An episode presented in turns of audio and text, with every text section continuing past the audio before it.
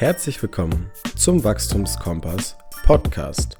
Ihr hört die zweite Staffel, Folge Nummer 14, mit unserem Gast Benjamin Heitzmann. Es ist die zweite Folge mit ihm. Dieses Mal sprechen wir über seine Selbstständigkeit. Was bringt das alles mit sich? Themen wie selbstständiges Lernen, Absicherung für die Zukunft und viele weitere Themen.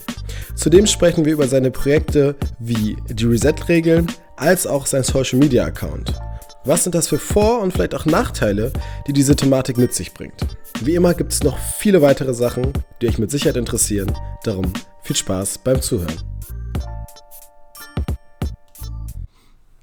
Habt ihr jetzt eigentlich schon, also habt ihr noch mal wieder, habt ihr noch eine Ausgangssperre, Ole? Nee, seit Montag nicht mehr. Ich war gestern Abend schon um äh, zwischen 9 und 10 Uhr abends oder Viertel nach 10 spazieren. Das war großartig. Hat sich krass nach Outlaw angefühlt, oder? Ja, war ja. richtig. War, und eben auch, weil es noch dazu halt so mild war, auch mhm. da schon, war richtig crazy. Waren viele Leute draußen?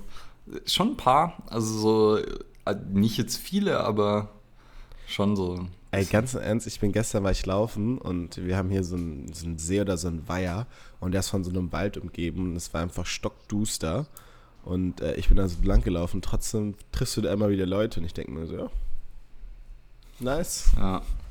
ja, war letztens, war so ein Samstag in München, war halt Scheißwetter, es war so, als hier Sahara-Sand äh, in Deutschland war und da war es so richtig dunkel und es waren so viele Menschen, habe ich noch nie in München draußen gesehen ungefähr. Und äh, normalerweise, wenn ich an so Tagen irgendwo unterwegs bin, bin ich halt alleine mit paar Rentnern.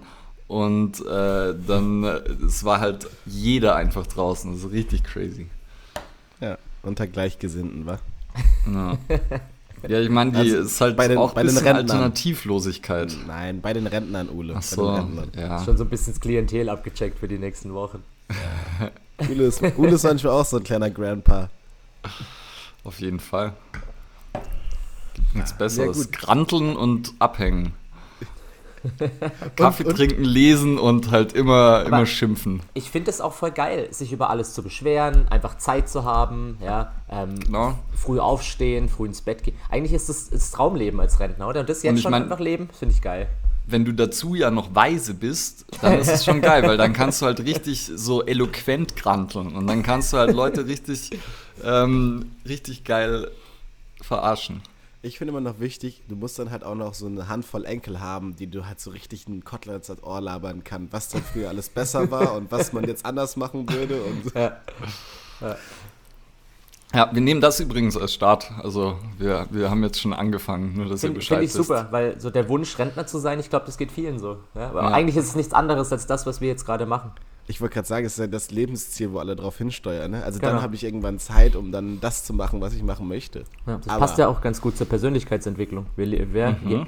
jetzt sich zurücknehmen, äh, damit man später erst leben kann. Was ja auch so ein bisschen in der Gesellschaft YOLO ein bisschen verschrien ist.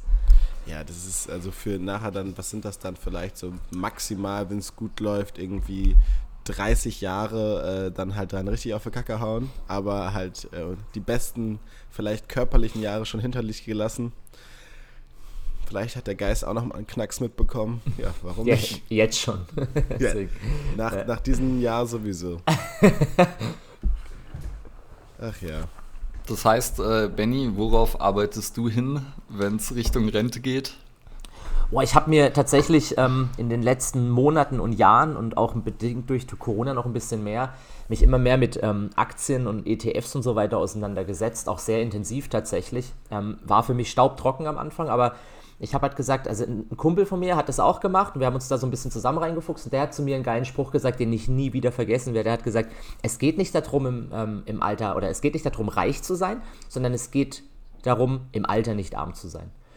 Und das fand ich cool, weil ich brauche in meinen, keine Ahnung, 60ern, 70ern, ich brauche nicht Fettkohle, aber ich möchte halt meine Krankenversicherung bezahlen, die auf jeden Fall durch die Decke gehen wird, ja, weil die immer teurer werden. Ich bin privatversichert als Selbstständiger. Ähm, ich möchte meine Kinder finanzieren können, zumindest so, bis sie auf eigenen Beinen stehen. Ich möchte mein Haus abbezahlen können. Das heißt, ich möchte tatsächlich ähm, diese Sicherheit ein Stück weit haben. Und deswegen war mir immer ganz wichtig, mit der Bank keine Chance. Bei Minuszinsen ja, wird es sehr schwer, irgendwann ähm, Geld zu erwirtschaften. Aber mit, mit einem klugen Aktienpaket und Strategien und so ist es kein Gambling, sondern dann kannst du tatsächlich sehr, sehr gute Strategien entwickeln. Ja? Und es macht mittlerweile tatsächlich sogar Spaß. Ja, ist ja auch was, wo man als Selbstständiger, glaube ich, drüber nachdenken muss. Ja. Weil ich meine, ähm, Rente gibt es halt dann keine. Wenig. Wenn ich meinen Rentenbescheid bekomme, dann könnte ich kotzen. Äh, sie kriegen 2055, haben Sie dann 35,80 Euro pro Monat. Ah ja, vielen Dank. Gibt dann schönes, schönes Steak und dann gehe ich nach Hause. Ja, also das ist schon, das ist schon eine krass, aber es, mir ist gerade eingefallen, ähm, wäre auch nochmal, gerade so vom Bauchgefühl, eine mögliche Folge äh, für uns, mit irgendwem darüber zu sprechen, halt über dieses ganze Thema, weil es in Corona halt, wie du gesagt hast, so super spannend geworden ist und ja so erreichbar. Also wenn man jetzt so sich so Filme anguckt, damals irgendwie mit ähm, ja, krassen Aktienmarktgeschichten oder halt à la Wall Street, ist es ja jetzt ja. ein Witz. Also ich persönlich, meinen größten Kontakt habe ich einfach durch ein bisschen Ärgernis darüber, weil ich jedes Mal kotzen könnte, wenn ich dieses scheiß Trade Republic mhm. bei YouTube vorgeschlagen kriege ja. und es einfach in einer Tour durchläuft. Und ähm, ja, es ist ja spannend, was damit so man schaffen kann. Ähm, mein einer Mitbewohner hier in Köln, der ist ja Banker, mit dem habe ich mich dann auch viel darüber unterhalten und dann sind wir mal auf diese Trading-Apps und so zu sprechen gekommen. Ja, interessantes Thema. Also wirklich ein eigenes Thema, weil auch sehr ja. komplex, ähm, aber gar nicht mehr so kompliziert, wie man vielleicht eben, wie du sagst, noch vor ein paar Jahren gedacht hat. Also es kann echt jeder, jeder, selbst ein Laie, wenn er sich ein bisschen mit Risiko auskennt und ein bisschen sich zurückhält und das Ego im Zaum hält, dann bist du, glaube ich, da echt guter Dinge, dass du zumindest eine Strategie von 5 bis 7 Prozent pro Jahr. Und das ist halt im Verhältnis zu einem Girokonto oder Tagesgeldkonto, ist das halt, das ist ja Wahnsinn. Ja, das kann man sich ja gar nicht vorstellen. Und das über Jahre finde ich spannend, ja. Und den Aktienmarkt wird es immer geben. Ich finde es gerade geil mit die Vorstellung, wenn jemand jetzt diese zweite Folge aufmacht und dann so kurz mal so durchskippt und erwischt dann diese Stelle und denkt so, was? Ist, hat hier irgendwas falsch hochgeladen? Sind wir einmal hier bei Online Marketing Rocket Podcast. Werbung für Trade Republic. Ja. Handelsblatt, ja, Welt.de. Handelsblatt Podcast. Ja. Ähm, wenn wir gerade schon da sind, Benny, hast du einen Fünfjahresplan? Ähm, hatte ich vor Corona tatsächlich. und habe ihn dann tatsächlich nochmal komplett über den Haufen geworfen, weil es ist interessant, wie sich meine Ziele verändert haben in den letzten, ja, ich sag mal 13, 14 Monaten. Meine Ziele waren tatsächlich auch sehr viel leistungsorientiert in die Richtung, dass ich gesagt habe, ich möchte ein eigenes Haus, ich möchte ähm, eben dieses, dieses Geldthema war für mich immer sehr wichtig, nicht weil ich viel Geld haben möchte, sondern einfach zur Sicherheit und auch zur Finanzierung dann, was eben dann alles kommt. Und dann war ein ganz großer Faktor, und das ist tatsächlich mein, einer meiner Lebensträume, ich möchte ähm, ein Black Forest Movement Center aufmachen. Also keine CrossFit-Box, die habe ich ja seit Jahren auch schon, sondern einfach eine Art ja, Athletikzentrum in Freiburg oder Umgebung. Und das halt einfach groß. Ja, so, keine Ahnung, 600, 700 Quadratmeter, eine Riesenhalle und alles nur vom Feinsten. Ähm, und wirklich kein Gym, sondern wirklich eine Athletikhalle, weil ich habe ja jetzt diesen, diesen, diesen Fuß in der Tür im Leistungssport und den möchte ich mir beibehalten. Ähm, weil das einfach ist so mein Ding. Ich liebe das. Ich liebe das, Leute zu betreuen, bei denen ich dann drei, vier Tage später kann ich im Fernsehen gucken, was die dann veranstalten mit ihrer neu gewonnenen oder verbesserten Leistungsfähigkeit im besten Sinn. Und da gehe ich voll für auf. Und das ist so mein, einer meiner Lebensträume auf jeden Fall. Und ich glaube, da sind fünf Jahre noch zu kurz gedacht. Deswegen denke ich eher so ein bisschen in die Richtung 10, 15 Jahre und versuche mich jeden Tag so ein bisschen mit Baby-Steps daran anzunähern. Mhm. Ist ja Freiburg wahrscheinlich auch kein so schlechter Standort für, oder? Also Freiburg ist äh, von der Einwohnerzahl nicht so viel, wir haben knapp 230, aber wir haben natürlich hier im, in der Umgebung sehr gute Vereine, auch sehr traditionelle Vereine. Ähm, wir haben natürlich auch die Schweiz direkt äh, um die Ecke. Und äh, ja, in, in der Schweiz sagt man ja auch immer, ähm, in der Schweiz ist Geld da, ja, das wird wahrscheinlich auch so bleiben. Und das ist, der Standardwitz von Schweizer ist immer, wir sind eigentlich wie die Deutschen, nur mit mehr Geld. die Dekadenten. und ähm, deswegen, wir haben natürlich auch einen engen Bezug zu der Schweiz und zu Basel, das ist ja wirklich fast um die Ecke. Und deswegen ist, denke ich, auch äh, Freiburg im Süden halt gibt es ja auch, also im, im, im Südwesten quasi, ja, gibt es ja davon nicht so viel. Ja. Im Südosten ist es ja mit, mit München und Co., Bayern ähm, wieder ein bisschen anders. Ja. Ja, und ich meine, ist ja auch, ich glaube, Olympiastützpunkt habt ihr auch einen, ne? Richtig, ja. Und Wo da, du ja auch ab und zu bist. Da bin ich äh, immer mehr tatsächlich. Der, das Witzige ist, der neue Geschäftsführer vom Olympiastützpunkt in Freiburg, der ist äh, sehr lange bei mir Mitglied gewesen, der Thomas. Ähm, und der war früher Jugend-Ruder, äh, ich glaube, Deutscher Meister im Rudern, im Einer. Und äh, der hat uns natürlich auch extrem geschult, was das Rudern angeht, auf dem Concept 2 Bike, äh, auf dem cool. Concept 2 Rower. Und mit dem habe ich einen sehr engen Kontakt. Und da, da wachse ich auch immer mehr rein mit den Biathleten. Ja, ich, ähm, das ist auch eine, eine tolle Sache. Das ist ein schöner Stützpunkt tatsächlich. Ja. War äh, selber Buchschreiben auch so in deiner weiteren Planung oder kam das dann auch jetzt so ein bisschen durch Corona oder wurde es durch Corona vorgezogen oder wie ist das, äh, wie ist dazu gekommen? Also Buch hatte ich tatsächlich schon sehr früh auf meinem Schirm. Ähm, irgendwann hat mich tatsächlich auf dem Perform Better Summit ähm, eine, eine Frau angesprochen vom Riva Verlag, beziehungsweise von der Münchner Verlagsgruppe war das. Ist, glaube ich, der Überbegriff, ich weiß es gar nicht genau. Ja, ist ja. der Überbegriff. Okay, und äh, hat gesagt, ob ich nicht ein Buch über CrossFit schreiben möchte. dann habe ich gesagt, boah, ähm, ich, ich liebe das Thema, ich mag CrossFit, aber dann ein Buch drüber schreiben, das ist eigentlich nicht so meins. Bin gerne Coach, aber ich würde tatsächlich gerne über Mobility schreiben. Ähm, und dann hat sie gesagt, jetzt lass uns erstmal ein kleines Buch schreiben. Ähm, das hieß dann 50 Workouts äh, das ist auch sehr gut angekommen tatsächlich. Und das war so meine erste Bucherfahrung. Und dann aber parallel dazu habe ich schon die Idee gehabt, ich möchte einfach mal meine ganzen verwirrenden Gedanken aufs Papier bringen und die mal ordnen. Also quasi eine Art Wegweiser generieren. Und da sitze ich jetzt seit, boah, keine Ahnung, wie lange ich schon an diesem Text schreibe. Ich bin sehr weit, aber ich, ich, ähm, jetzt kommen immer wieder Sachen rein. Das 28-Tage-Programm möchte ein Update. Ja? Ähm, dann kommen so kleine Sachen rein wie Corona. Und äh, Corona hat tatsächlich. Diesen, Unbedeutende Sachen. Ja, genau, ja, kann man vergessen. Corona hat tatsächlich diesen, dieses Buchprojekt nicht beschleunigt, sondern tatsächlich eher wieder ein bisschen verzögert, weil halt erstmal Schadensbegrenzung notwendig war und Fokussierung auf die Box ja. und so weiter. Und das Buch wird auf jeden Fall, also ich schreibe weiter und ich, ich, ich, ich freue mich wirklich drauf. Das ist auch tatsächlich ein Lebensprojekt für mich, so ein richtig für mich zufriedenstellendes Buch auf den Markt zu bringen ist ja, ich meine, ist ja auch was, wenn man so denkt in Richtung Rente und sowas, wo man halt immer, glaube ich, drauf zurückblicken kann. Und ein Buch hat halt immer noch eine andere Wertigkeit als viele andere Dinge. Und ähm, ja, daher glaube ich einfach auch interessant.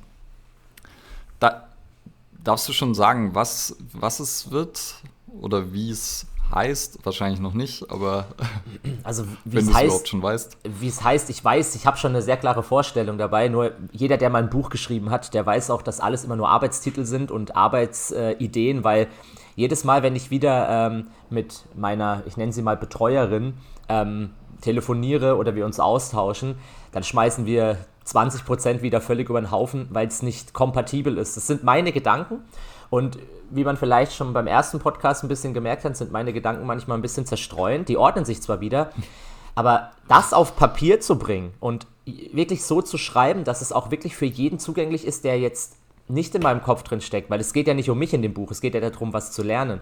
Und das ist mein Projekt und deswegen ist es sehr schwer tatsächlich äh, zu sagen, das hat so und so viele Seiten, das heißt so und so. Es wird auf jeden ja. Fall ein Buch über das Thema Mobility Training, Schrägstrich äh, Rehabilitation, Schrägstrich Schmerz, äh, Weiterbildung, Education. Also es geht so in die Richtung, in die ich natürlich auch gehen möchte. Aber so ganz genau kann ich das tatsächlich noch nicht sagen. Okay. Ein Kunde von mir, der auch ein paar Bücher geschrieben hat, der, der hat äh, gesagt immer, ja, auf Papier hast du halt nur eine Chance, es zu erklären und dann muss die Person es halt verstanden haben, weil du kannst nicht noch einen Satz hinterherlegen und dann, ah, nee, so meine ich das. Und das macht es dann schon ein bisschen schwierig. Okay. Ähm, das heißt, Buch, hast du so einen Zeitrahmen oder ist eben dementsprechend noch offen? Bis es fertig ist, meinst du? Ja. ja, eigentlich war ursprünglich mal gedacht 2020, aber da sind wir jetzt schon lang durch. Also ich kann es nicht sagen. Ich, ich, eigentlich war mein Plan dieses Jahr, also 2021 hätte ich es gerne fertig. Ähm, jetzt ist es so, ich habe das Projekt Neues 28-Tage-Programm habe ich vorgezogen. Ähm, das wird jetzt noch einen Monat gehen. Also wahrscheinlich wird das, ich weiß nicht, wann der Podcast rauskommt, aber das wird so Mitte, Ende März wird das auf den Markt äh, gespült werden. Und dann werde ich mich direkt danach, egal was ist, werde ich mich wieder komplett dem Buch widmen, als hundertprozentiges, äh, ja, als, als Fokuspunkt. Und dann dauert es aber wahrscheinlich noch bis über Ende des Jahres. Also es wäre ein Traum, wenn es 2021 noch rauskommt. Wenn es Anfang 2022 ist, ist okay. Wenn es raus ist, ist es raus. Ich hätte es gern vorm Rentenalter. da hätte ich es gerne noch auf dem Markt. Also es ist tatsächlich, es ist in der Mache und es ist auch mein Herzensprojekt, deswegen wird es auf jeden Fall bald passieren. Cool. Ich bin, ich bin äh, schon gespannt. Werde ich auf jeden Fall lesen. Schreibst du denn ein Buch, Ole? Äh, Mal schauen. Ja. Könnte, könnte sein. Also mir wurde es schon äh, von vielen Leuten nahegelegt, dass ich einen schreiben soll, mhm. aber ja, es war so bisher noch nicht so richtige die Themen, aber vielleicht jetzt, ich habe so ein paar Ideen und mal schauen. Also vielleicht gibt es dann 2028 ein Buch von mir, ja, wenn ich jetzt gut. anfange. ja, Weil, das ist ähm, witzig. Ja, Dinge rausschieben bin ich groß drin. ich glaube, das geht allen so. Definitiv. Also ich finde Schreiben, ich habe einmal in meinem Leben einen ähm, Artikel geschrieben und es war für mich die Hölle. also wirklich meine Lektorin, also da habe ich aber nochmal größten Respekt vor, weil ich weiß genau, was du meinst, wenn du halt deine Gedanken hast und du schreibst das so runter und dann kriegst du nachher so die korrigierte Version zurück und denkst so, ja, so kann man es auch ausdrücken, aber Verstehst du nicht, was ich meine? Genau, richtig. So, du denkst, hä, das, aber das ist doch jetzt viel zu kurz und weg und irgendwie so, so glatt. Nee, das muss doch mehr ins Detail gehen und sowas. Also das war, ach, das war ein richtiger Krampf. Da habe ich auch richtig gelitten. Aber ja, gut. War auch mal eine Erfahrung. Ähm, mal gucken, was da noch kommt. Ja. Es, ist, es ist ja auch bemerkenswert, wenn jemand einen Roman schreibt, weil ein Roman ist eine erzählte Geschichte aus der Sicht des Autors oder der Autorin und das auf Papier zu bringen, dass die Spannung erzeugt wird, dass es sinnvoll ist, was da die logischen Step-by-Step-Prozedere äh, ist. Und ich glaube, das ist nochmal eine andere Hausnummer. Ich habe nämlich gerade gedacht, gut, so ein Buch über Wissen, das ist ja sehr viel faktenbasiert. Also ich werde auch extrem viele Studien quasi nennen, ohne dass es sich jetzt nach Abschlussarbeit äh, für die Uni anhört. Das ja. ist wirklich nicht mein Ziel, eine Abschlussarbeit zu schreiben. Das habe ich schon oft genug gemacht in meinem Leben. Sondern es geht wirklich darum, Wissen zu vermitteln, aber das mit diesem sportwissenschaftlichen Background zu füttern, weil sonst kann ich ja irgendwas erzählen und äh, jeder sagt, ja, äh, gut, es ist vielleicht deine Erfahrung, ich habe eine andere Erfahrung gemacht. Aber wenn ich halt sagen kann, ja gut, aber die gängige Literatur bestätigt das, weil ich habe es nicht erfunden, sondern ich habe es angewendet, weil ich es eben selber aus der Literatur gesehen habe und angewendet habe, dann hat das Hand und Fuß. Ähm, und ein Roman, diese Gedanken für Stories, die man im Kopf hat, wie ein Traum, die auf Papier zu bringen, ich glaube, das ist nochmal eine andere Hausnummer. Und das, das denke ich, ist auch super spannend, weil wir gar nicht wissen, wie lange das dauert. Ich, ich glaube, da sieht man immer schön, wie sich halt so ein bisschen von der Persönlichkeit so Wissenschaftler und halt Autoren unterscheiden. Die anderen haben ein bisschen mehr Hang zu Kreativität, wo man dann sagen kann, okay, das, das vierte Wissenschaftler dann halt irgendwann. Aber der, wo der auch mal Romanautor sich vielleicht denkt, so, ich hätte gar nicht die Kraft dazu, mich halt so, wie du sagst, tief in die Literatur rein äh, zu begeben und halt zu recherchieren, tagelang und das dann wieder dann rauszuholen und das zu vergleichen. Also das ist, das ist schon auf jeden Fall eine, eine krasse Leistung, was man da schon sagen kann. Und natürlich, ich glaube, deswegen gibt es auch nicht so unzählig gute, krasse Romane, wie jetzt zum Beispiel irgendwie Fachbücher, weil du dafür einfach natürlich ein bisschen das Gespür haben musst. Ja, ich glaube, ich könnte mir tatsächlich vorstellen, dass eben, wenn man sich so die, ja, wie halt, wie sind Stories aufgebaut, dann, das gibt einem ja auch ein bisschen Halt, weil die laufen ja auch immer nach dem gleichen Schema ab und äh, das kann einem, glaube ich, auch helfen. Aber ja, also meins wäre es, ich weiß nicht, wir werden auch einen äh, Romanautor übrigens interviewen in irgendeiner der zukünftigen Folgen. Der hat mir das schon zugesichert und äh, ja, da bin ich auch gespannt drauf, ihn dazu zu fragen. Ähm, und wo wir gerade bei Büchern sind, Benny, jetzt letztes Mal hast du ja erzählt, was du in kürzerer Vergangenheit gelesen hast, so mit äh, Evolution und Co. Und jetzt würde mich interessieren, gibt es irgendwelche Bücher, die vielleicht ein bisschen länger her sind, also die dir irgendwie mal einen Aha-Moment beschert haben, die ähm, dich in deiner persönlichen Weiterentwicklung vorangebracht haben? Fallen dir da irgendwelche ein? Ja, also wenn es zum Thema Persönlichkeitsentwicklung geht, dann fällt mir spontan ein Buch ein und das ist von Jack Canfield, das heißt The Success Principles ich weiß nicht, ob man das kennt, es wurde auch, glaube ich, nie übersetzt, ist für mich eins der absoluten Hammerbüchern. Der hat auch äh, Chicken Soup for the Soul, war, glaube ich, eins seiner Bücher, mhm. was tatsächlich, ich glaube, in Deutschland nicht so bekannt ist, weiß ich nicht, ähm, aber weltweit, also in, in, Dutzende Sprachen übersetzt wurde, ein Bestseller. Und ähm, dieses äh, The Success Principles, das Buch hat tatsächlich ähm, meine Herangehensweise an Probleme total verändert, hat meine, meine Orientierung, wo ich hin möchte, total verändert, weil es ganz kurze Kapitel sind, aber es ist ein recht dickes Buch. Es sind so boah, keine Ahnung, 300, 400 Seiten, aber sehr klein geschrieben, also wirklich winzig geschrieben. Ich habe dieses Buch drei, vier Mal gelesen. Das sieht aus, das könnt ihr euch nicht vorstellen. Ich habe erst mit, mit einem gelben Marker habe ich mir die wichtigsten Sachen. Dann bin ich nochmal mit einem grünen Marker und habe mir die Sachen, die besonders wichtig sind.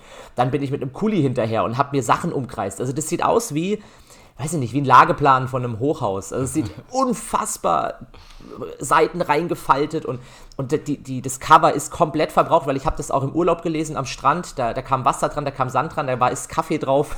das Ding sieht aus wie wirklich äh, frisch durch den Wolf gepresst. Und ähm, das war eins der Bücher, das ich jedem empfehlen kann, der der englischen Sprache mächtig ist, weil es ist sehr einfach geschrieben, aber gibt ein ultra positives Mindset mit. Und jedes Mal, wenn ich es in der Hand habe schon, habe ich so ein gutes Gefühl. Ich weiß nicht, ob ihr das kennt, aber es gibt so Bücher, wenn man die sieht im Regal stehen oder man, man hat das in der Hand und hat, hat diese Haptik. Da, ich weiß nicht, auch jetzt, wo ich drüber rede, ich finde, es gibt so Bücher, die verändern wirklich dein ganzes Leben, weil du weißt, genau so möchte ich sein, genau so möchte ich arbeiten. Und das war auf jeden Fall eins davon. Wie hat es deine Herangehensweise an Probleme verändert?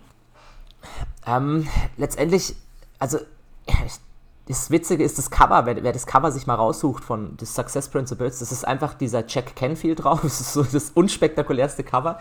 Ähm, so ein, ein, kreisiger Mann, ja, der äh, einen Anzug anhat, also typisch Wall Street sieht schon tatsächlich aus, hat aber nichts damit zu tun.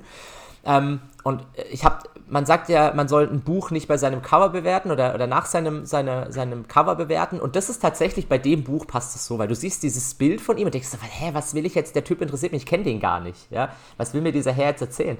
Und dann liest du dieses Buch und dann ähm, merkst du so richtig, ah, okay, das ist genau mein Ding. Und was es tatsächlich sehr positiv für mich verändert hat, ist ähm, tatsächlich so den Mix aus, es gibt ja die, die, Pessimisten, es gibt die Optimisten und es gibt die Realisten.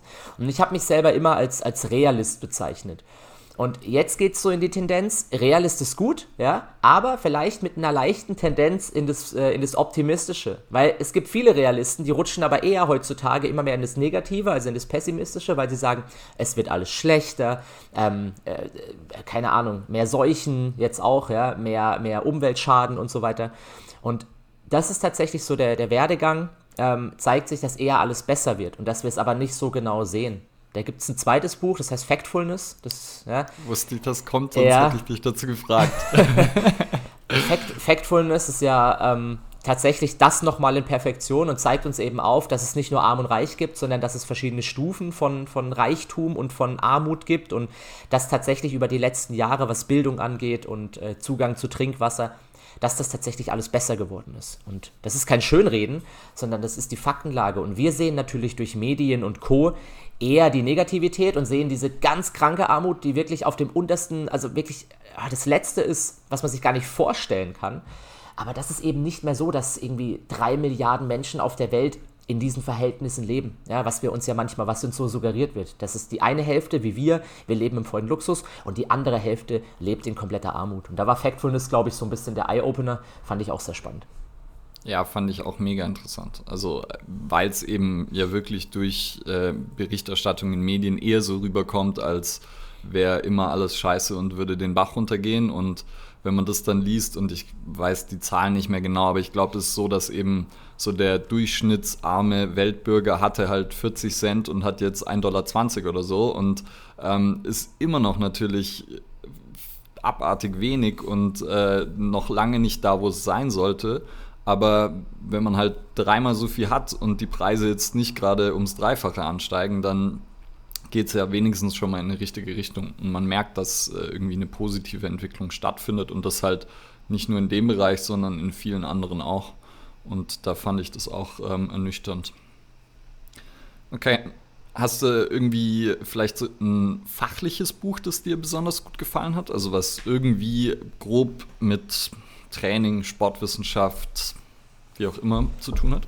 Ja, habe ich. Und zwar ähm, von Todd Hargrove. Das heißt A Guide to Better Movement. Das war, glaube ich, so eins der. Es war nicht das erste Mobility-Buch, was ich gelesen habe, aber es war sehr früh.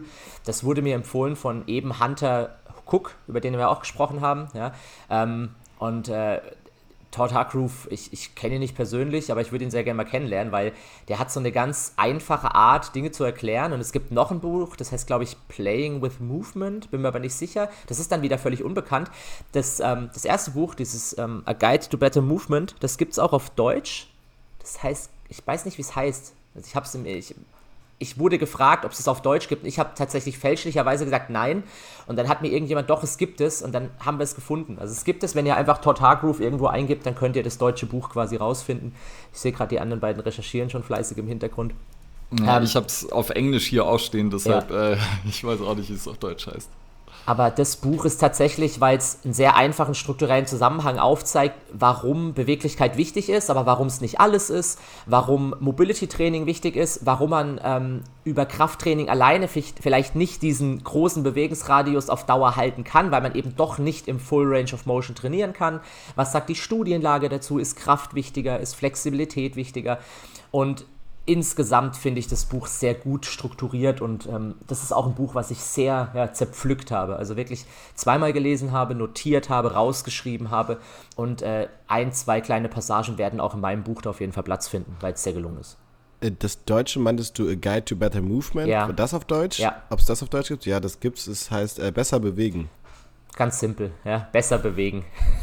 Hätte man ja drauf kommen können. Ja.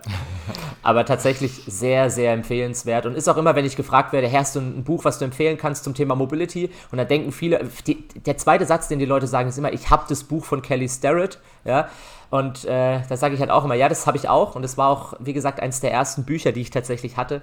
Aber wir haben ja schon geklärt, dass das nicht unbedingt das Mobility-Training ist, das ich gerne äh, an den Tag bringen würde, weil es mir doch sehr viel mit Faszienrolle und Ball und Band. Ähm, aber natürlich, äh, ich, ein gutes Buch, keine Frage. Und für viele auch äh, der erste Schritt in dieses Thema. Ich beschäftige mich mit Strukturen in meinem Körper über das Training hinaus. Deswegen auf jeden Fall auch zu empfehlen. Ja, Supple Leopard, geschmeidiger Leopard. Warum nicht? Mhm. Mach Ule. Danke. Ja. Planst du irgendwie äh, proaktiv die Zeit ein für deine persönliche Weiterentwicklung? Weil gerade als Selbstständiger ist ja immer so, ich meine, du hast äh, die Box als Unternehmen, du hast ähm, zig Projekte, deine äh, Personal Training Kunden und so. Und wie, wie machst du das? Also jeder, der selbstständig ist, weiß, dass das, glaube ich, eine der größten Herausforderungen ist, weil wenn ich zum Beispiel keine Personal Trainings habe an einem Tag und dafür aber abends in der Box Kurse leite. Und das sind dann halt fünf Stunden. Zum Beispiel arbeite ich dann von, keine Ahnung, 16 bis 21 Uhr durchgängig, habe rein theoretisch den Tag, also den, den Vormittag und Mittag frei. Was ja erstmal nach einer totalen Luxussituation klingt, weil jemand sagt, hey, du, du arbeitest nur fünf Stunden am Tag und hast dann total frei und kannst machen, was du willst, kannst ausschlafen, kannst Xbox spielen, was weiß ich. Aber das wollte ich nie sein, weil ähm, ich, hatte immer die, ich hatte immer die Angst, dass wenn ich selbstständig bin, dass ich dann eben faul werde und nur noch das Nötiges, Nötigste mache. Deswegen ist, glaube ich, für gerade für einen Selbstständigen, der halt auch sagt, er möchte ein bisschen erfolgreicher sein, der sollte sich einen ganz strengen Plan machen. Und für mich ist es wirklich so, ich stehe mit meiner Frau zusammen auf. Sie ähm, arbeitet im Immobilienbüro, das heißt, sie steht, keine Ahnung, ja, um, um sieben auf. Ähm, ich stehe meistens mit auf ähm, wir frühstücken noch zusammen oder machen uns einen Kaffee, dann geht sie aus dem Haus und dann setze ich mich tatsächlich an PC. Und ich habe einen, ich weiß nicht, ich, ob ich den Tipp selber entwickelt habe oder ob ich ihn aufgeschnappt habe. Ich habe irgendwann mal, ich bin ein sehr großer Freund von Spezialeinheiten. Das kommt noch aus der Jugend, ja, ich war immer sehr begeistert davon, ähm, von den ganzen, keine Ahnung, GSG 9, SWAT, SEK, ähm, habe Freunde beim SEK und so, deswegen, ich habe da auch einen persönlichen Bezug zu und dachte halt, hey, ähm, das ist für mich ein spannendes Thema. Bin selber wahrscheinlich zu untalentiert, ähm, dass ich bei so einer Spezialeinheit mitmachen könnte. Das war früher mal mein Traum als kleiner Bub. Mittlerweile bin ich da ganz weit weg von. Ähm, aber ich weiß zum Beispiel, dass bei den Navy SEALs gibt es ähm, so eine Art Stundenplan. Die haben jeden Tag einen Fokuspunkt, zum Beispiel Taktikmanöver. Am nächsten Tag haben sie, keine Ahnung, Training. Am übernächsten Tag haben sie, wie man ein Flugzeug stürmt. Keine Ahnung, mal ganz plakativ gesprochen. Und ich habe das tatsächlich für mich übernommen. Ich habe gesagt, ich habe Schwerpunkte jeden Tag. Zum Beispiel heute, nach diesem, ähm, nach diesem Podcast, ist mein Schwerpunkttag heute die Hamstrings. Also quasi mal alles in der Literatur durchforsten. Was, was, was wird denn über das Thema Hamstrings gesagt? Also welche Studien gibt es? Ähm, welche Übungen gibt es? Was sagen meine Kollegen? Ja? Was machen die für Übungen? Dadurch forste ich ein bisschen Instagram mit Hashtag Hamstrings oder Oberschenkelrückseite. Ähm, ich nehme ein Buch zur Hand, schaue mir die Anatomie nochmal an. Und morgen zum Beispiel ist der Schwerpunkt, das war ja letzte Woche, habe ich gesagt, ähm, Isometrie. Das heißt, ich schaue mir nochmal, wie funktioniert isometrische Spannung im Körper? Was kann ich damit bewerkstelligen? Das heißt, ich habe wie so einen Stundenplan in der Schule früher oder in der Uni. Und das ist für mich dann eine super Möglichkeit, weil da habe ich Bock drauf. Ich stehe morgens auf, ich baue mir die Themen selber. Die habe ich am Tag davor schon mir aufgeschrieben, sagt, okay, heute ist der Schwerpunkt, ah ja, Hamstrings. Okay, los geht's. Und dann reserviere ich mir drei, vier Stunden und baller mein Wissen auf diesem Thema mal wieder auf den aktuellen Stand. Da haben und wir mit Pat Freilowski ja schon ein bisschen drüber gesprochen. Ich habe nur einen kleinen Punkt, dann darfst du nachfragen, Cedric ähm, dass es so ein bisschen verwunderlich ist, dass ein Trainingsplan selbstverständlich ist, aber kaum jemand einen Lernplan hat und sein Lernen irgendwie strukturiert, weil eigentlich macht es unglaublich viel Sinn, glaube ich. Total. Du darfst. Okay, das ging schnell. ähm, ich wollte nur fragen. Ja, das habe ich. kenne ich, das kenne ich. Ähm, nee, ähm, ich wollte nur fragen, wie du es dann für dich festhältst. Also wie darf man sich das vorstellen? Hast du so einen riesigen Post-it-Ansammlung oder so ein kleines schwarzes Büchlein? Du meinst, wie ich meine, wie ich meine Wochenplanung und Tagesplanung kreiere oder wie ich das, was ich lerne, festhalte? Das, was du lernst. Okay. Festhältst. Vielleicht trotzdem, auch wenn die Frage nicht gestellt wurde, vielleicht äh, beantworte ich trotzdem, also ich habe ein, ich habe ein Anal Entschuldigung. Mich hätte es auch hab, interessiert. Also ich mich hab, hätten beide Fragen. Deswegen sage ich das jetzt einfach mal so frei raus. Also ich habe ich hab einen analogen Plan. Äh, wirklich ein Notizbuch mit äh, Montag bis Sonntag, wie so, wie so 1900 vorm Krieg. Also wirklich, ich möchte es ich wirklich nicht. Ich habe es auch digital im Google-Kalender. Aber ich hätte es gerne, dass ich mir rumkritzeln kann, dass ich mal sogar, und es ist echt wild, ich schmeiße den jedes Jahr weg, ich klebe aber trotzdem manchmal Sachen ein. Also ich reiße irgendwas raus und klebe das da rein. Wirklich, das ist für mich wichtig, ich brauche diese Haptik, ich brauche, ich muss was sehen, ich muss, das, ich muss auch sehen, dass ich was gemacht habe. Manchmal, wenn mir dann noch während des Tages einfällt, dass ähm, ich noch einen Schwerpunkt vergessen habe, den ich kenne, dann schreibe ich den auf und streiche ihn direkt wieder durch. Völlig irre. So eine Art, das ist glaube ich auch typisch deutsch, so eine Art To-Do-Liste abarbeiten. Ja, ähm, dass man, also das ist für mich das Höchste. Ähm, das heißt, ich mache das analog mit einem normalen Kalender. Ja. Ähm, dann war die Frage, wie notiere ich mir das, was ich da lerne? Auch da ein bisschen aus, der, aus dem Militär tatsächlich. Ähm, ich baue mir Operating Manuals, nenne ich das, oder ich nenne es Deutsch Handlungsplan. Bedeutet, ich öffne einfach ein Dokument und schreibe erstmal alles rein, was ich mir quasi gerade anhöre oder ansehe. Das heißt, alles, was ich denke, ist jetzt sinnvoll für diese Thematik. Bleiben wir beim Thema Hamstrings. Was ist wichtig? Ich äh, überlege, welche Nerven sind wichtig. Also kann man Nervenmobilisation machen ja, in dem Bereich. Ähm, was gibt es für typische Verletzungen? Äh, was gibt es für Trainingsmodalitäten? Wie wichtig ist Beweglichkeit versus Kraft versus Kontrolle und so weiter? Und dann ergibt sich so, keine Ahnung, vier bis acht Seiten, je nachdem, vielleicht auch mehr. Und in einem zweiten Schritt schaue ich mir das nochmal an und streiche alles raus, wo ich sage, das brauche ich jetzt nicht unbedingt oder stelle das erstmal ganz nach unten. Und das schreibe ich fein säuberlich dann nochmal rein in dieses Dokument und da speichere ich dieses Dokument. Und das kriegt erstmal keiner. Das ist nur für mich, dass ich zum Beispiel, wenn ich sage, mein Schwerpunkt Hamstrings, der kommt irgendwann nochmal in drei Monaten, dann hole ich mir meinen Hand mein Handlungsplan ähm, raus, schau den nochmal an und weiß, ah, okay, das habe ich damals rausgeschrieben, das ist also wichtig. Oder jemand fragt mich, du Benny, ähm, ich habe dauernd Hamstring-Probleme, ja, äh, im Volksmund, die sind verkürzt oder was weiß ich, verspannt. Dann kann ich tatsächlich sagen, du, ich habe da mal einen Handlungsplan rausgeschrieben, lest dir den mal durch. Ja? Ich gebe die sehr, sehr ungern raus, weil das ist halt so meine Interpretation und nichts für die Öffentlichkeit. Aber da ist vielleicht auch ein bisschen die Investition in die Zukunft, weil ich habe schon Dutzende von diesen Handlungsplänen geschrieben, die bei mir auf dem PC versauern und irgendwann werde ich vielleicht mal, und das ist mein großes Ziel tatsächlich, was so im Hintergrund mitschwingt, 1000 Handlungspläne haben. Stell dich mal vor, 1000 DIN A4 Seiten nur mit Gut, bis dahin, bis das raus ist, ist wahrscheinlich die ganze Literatur schon wieder dreimal äh, überholt. Aber dann kann ich zumindest sagen, okay, zu meiner Zeit war das das Gang und Gäbe und manche Sachen sind ja Evergreens. Also ja, ähm, deswegen müsste man sie halt vielleicht nochmal an die aktuelle Literatur anpassen, aber das soll dann jemand anders machen. Aber das wäre schon geil. 1000 Handlungspläne, ja, zum Thema, keine Ahnung, von A bis Z. Das wäre, glaube ich, eine spannende Sache. Formulierst du daraus dann dein Content? Also so deine Social Media Beiträge? das schwingt so mit. Also es ist nicht so, dass ich jetzt sage, okay, heute mache ich Hamstrings, dann mache ich über äh, nächsten, also zwei Tage später dann einen Hamstring-Post. Das kann passieren, das passiert tatsächlich immer häufiger. Ähm, aber tatsächlich ist es eher wirklich für mich Wissenssammlung. Und das ist tatsächlich wirklich für mich, weil wenn ich das verstanden habe, das Thema, dann kann ich es an meine Klienten weitergeben. Mhm. Das heißt, wie sieht die Contentplan oder machst du dann eine Contentplanung? Hast du so weiß nicht, überlegst du dir da auch im Voraus, hey, ich will da, da, darüber ähm, posten, sprechen, wie auch immer?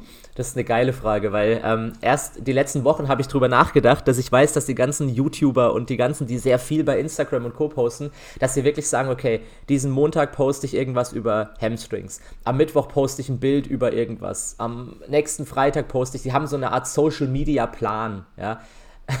das habe ich gar nicht ich, ich musste mal selber lachen, weil ich wirklich, also ich, ich möchte eine Sache sagen. Dieses Social Media Thema, ja, das ist, ich finde es sehr schwierig.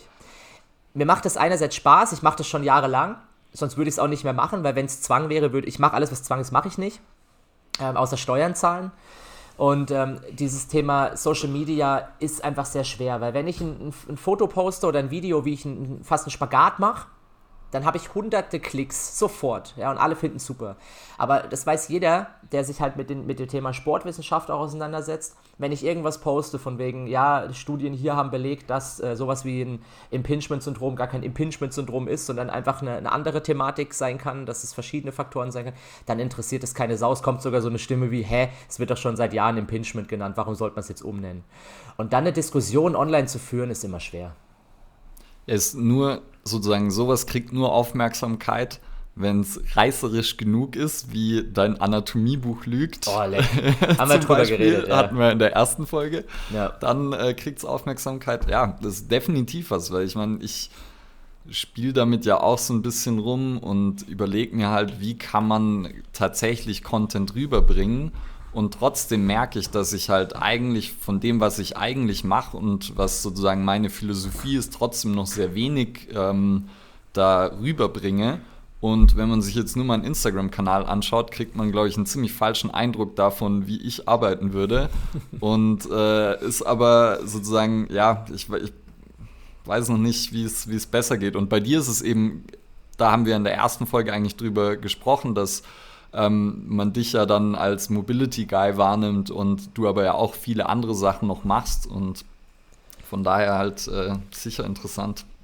Ähm, was da spannend ist, ich poste ja bei Instagram zum Beispiel aktuell nur Übungen. Und ähm, ich mache immer ein Bild, zum Beispiel heute geht es eben um Hamstrings und dann mache ich vier Übungen für die Hamstrings.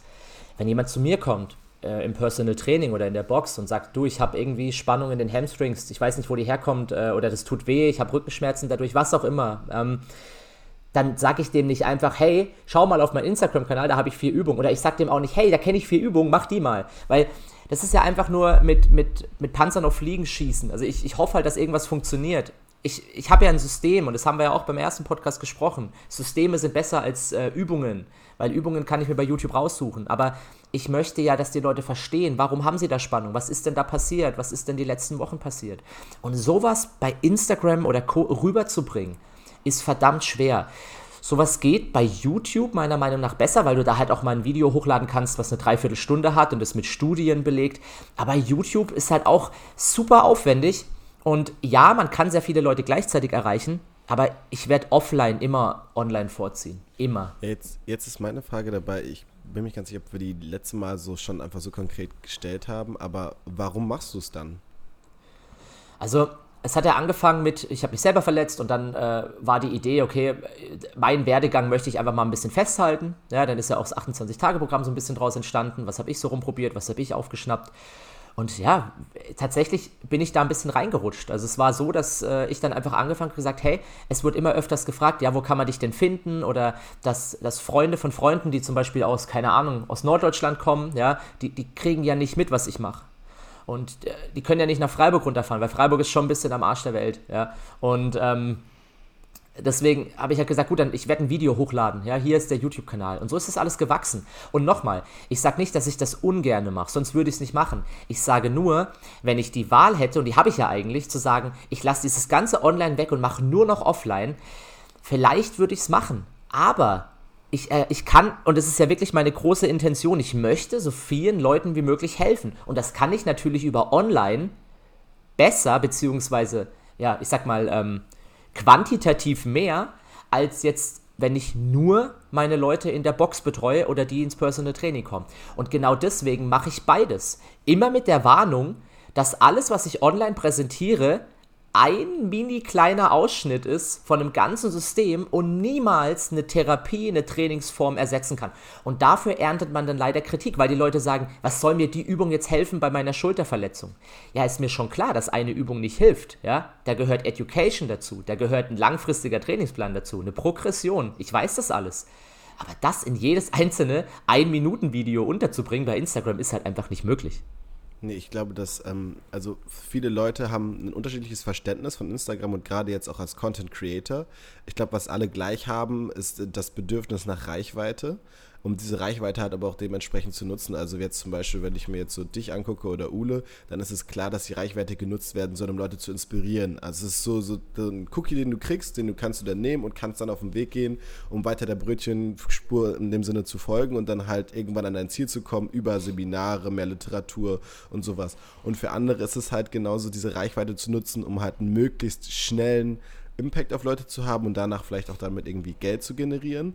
Und leider ist es halt so, dass der Großteil der Leute so Instagram halt auch wahrnimmt, weil die wollen irgendwas haben, die geben dafür was, manchmal auch nur diese Aufmerksamkeit, also sie sagen, hey, ich folge dem doch da muss er mir doch auch irgendwas bieten können, was mir dann jetzt direkt hilft. Und ähm, da bin ich in den letzten, also jetzt gerade auch im letzten Jahr sowieso noch mal ein bisschen ja, sensibler für geworden. Ähm, was ja auch damals der Grund dafür war, dass wir gesagt haben, wir machen das hier, also diesen Podcast, um da halt, genau wie du gesagt hast, ein Format zu haben, wo man Sachen ausführen kann wo man einfach mal ein bisschen Zeit hat und halt auch ins Detail zu gehen. Und ich glaube, dass das mit Instagram ist so ein riesen Marketplace manchmal geführt, wo jeder irgendwie, der am lautesten schreit und am buntesten ist, die meiste Aufmerksamkeit bekommt, aber so das kleine, gute Bütchen, was eigentlich die beste Qualität hat, ja, das schreit halt nicht so viel. Da fällt mir ein Spruch zu ein von äh, The Social Dilemma, von der Netflix-Doku, äh, die hoffentlich jeder gesehen hat. Wenn nicht, dann versucht das irgendwo mal anzuschauen, bitte. Äh, da ist ja der Spruch, wenn ähm, Produkte im Internet kostenlos vergeben werden, dann ist der Kunde das Produkt. Also dann bist du das Produkt, der, der diesen Content konsumiert. Und das finde ich super spannend, weil. Das ist ein guter Spruch. Und das ist ja tatsächlich so, weil wenn ich kostenlosen Content raushaue, dann ist das meine Lebenszeit, die ich investiere. Und ich glaube, das sehen viele nicht. Viele denken, ja, der hat nichts zu tun oder ja, der macht es, weil er halt irgendwie Geld scheffeln will, was auch immer.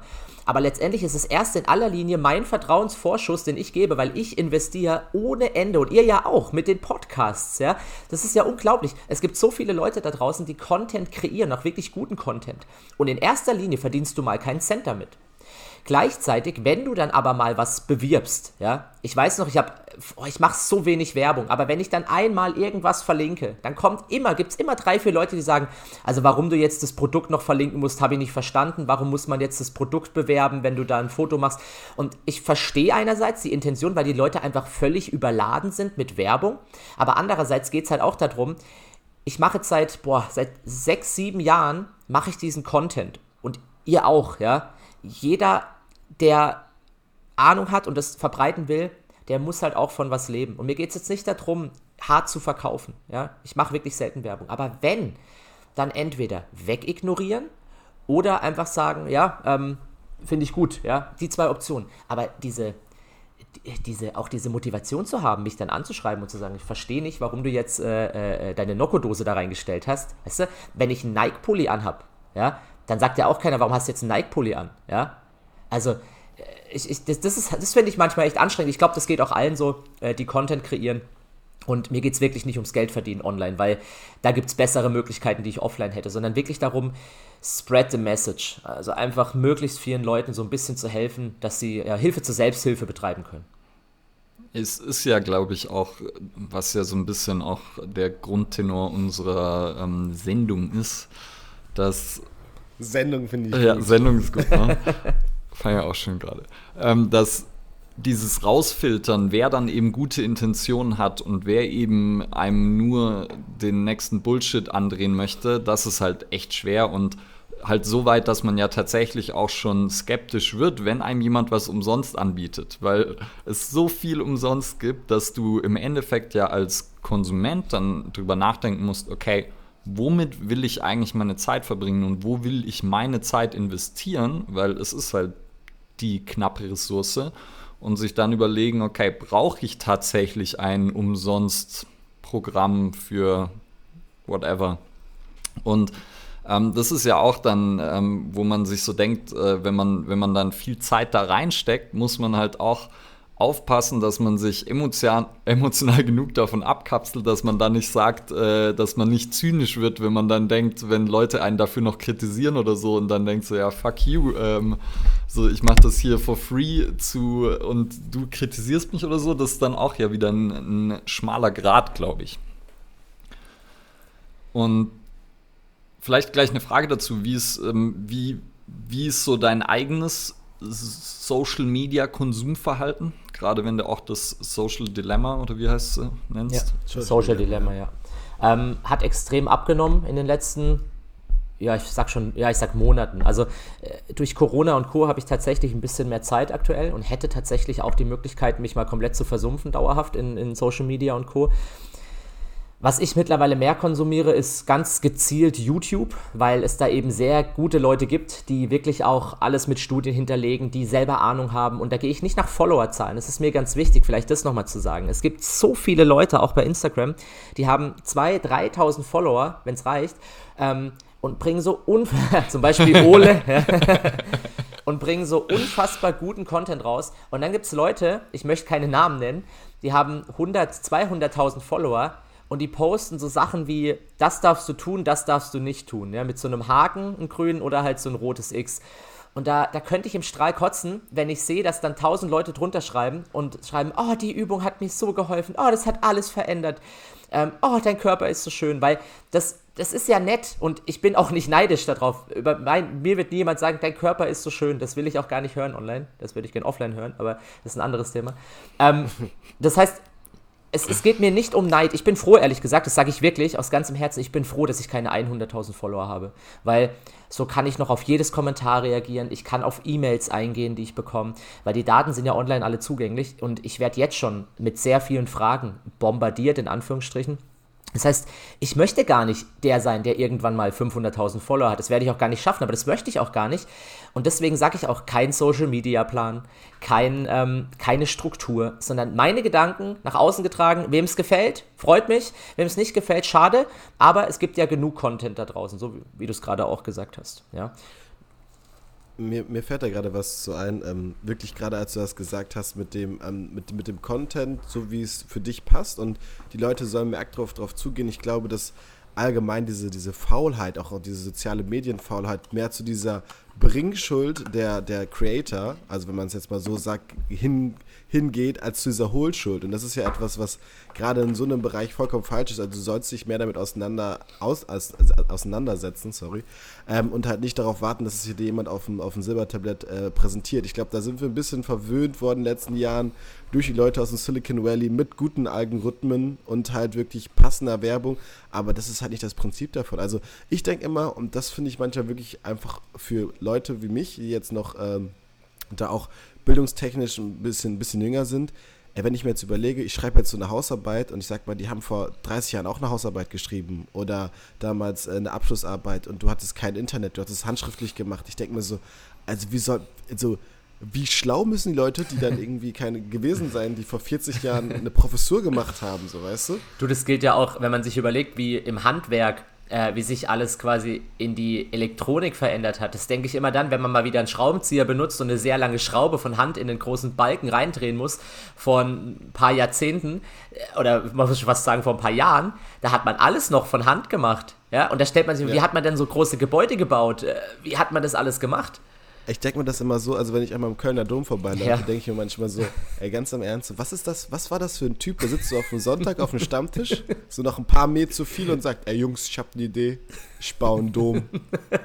ja, und dann ja so. auch, wenn so zum Teil die Gebäude ja über drei Generationen gehen und so du selber ja. da zwar anfängst, aber nicht mal mitkriegst, dass da überhaupt irgendwas fertiggestellt wird und dein Enkel kriegt das vielleicht mit. Das ist ja, crazy. Das, das, ist wirklich verrückt. Aber das meine ich nur mit Thema, wir brauchen mehr im Endeffekt Hohlschuld als diese Bringschuld von den, von den Creatoren für die Leute. Stimmt absolut. Ja, sehe ich genauso.